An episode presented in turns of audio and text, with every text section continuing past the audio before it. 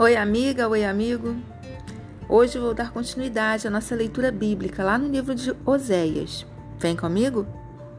Oséias, capítulo 10, tradução João Ferreira de Almeida. Israel é vide luxuriante, que dá o fruto. Segundo a abundância do seu fruto, assim multiplicou as, os altares. Quanto melhor a terra, tanto mais belas colunas fizeram. O seu coração é falso, por isso serão culpados. O Senhor quebrará os seus altares e deitará abaixo as colunas. Agora, pois, dirão eles: Não temos rei, porque não tememos ao Senhor. E o rei, que faria por nós? Falam palavras vãs, jurando falsamente e fazendo aliança. Por isso brota o juízo como erva venosa nos sulcos dos campos. Os moradores de Samaria serão atemorizados por causa do bezerro de Bet-Aven. O seu povo se lamentará por causa dele, e os sacerdotes idólatras tremerão por causa da sua glória, que já se foi. Também o bezerro será levado à Síria, como presente ao rei principal. Efraim se cobrirá de vexame, e Israel se envergonhará por causa de seu próprio capricho. O rei de Samaria será como lasca de madeira na superfície da água, e os altos de Aven, pecado de Israel, serão destruídos. Espinheiros e abrolhos cessarão, crescerão sobre os altares, e os montes se dirá: cobri-nos, e aos outeiros caí sobre nós.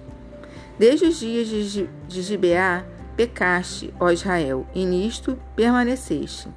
A peleja contra os filhos da perversidade não há de alcançar-te em Gibeá?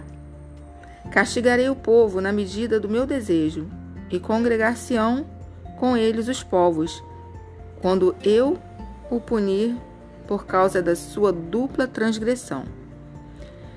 Porque Efraim era uma bezerra domada, que gostava de trilhar. Coloquei o jugo sobre a formosura do seu pescoço. Atrelei Efraim ao carro. Judá lavrará Jacó e desfará os torrões.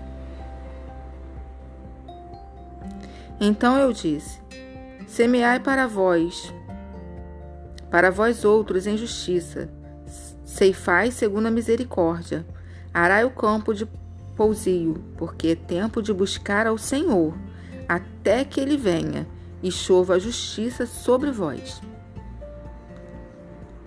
Araste a malícia, colheste a perversidade, comeste o fruto da mentira, porque confiastes nos vossos carros e na multidão dos vossos valentes.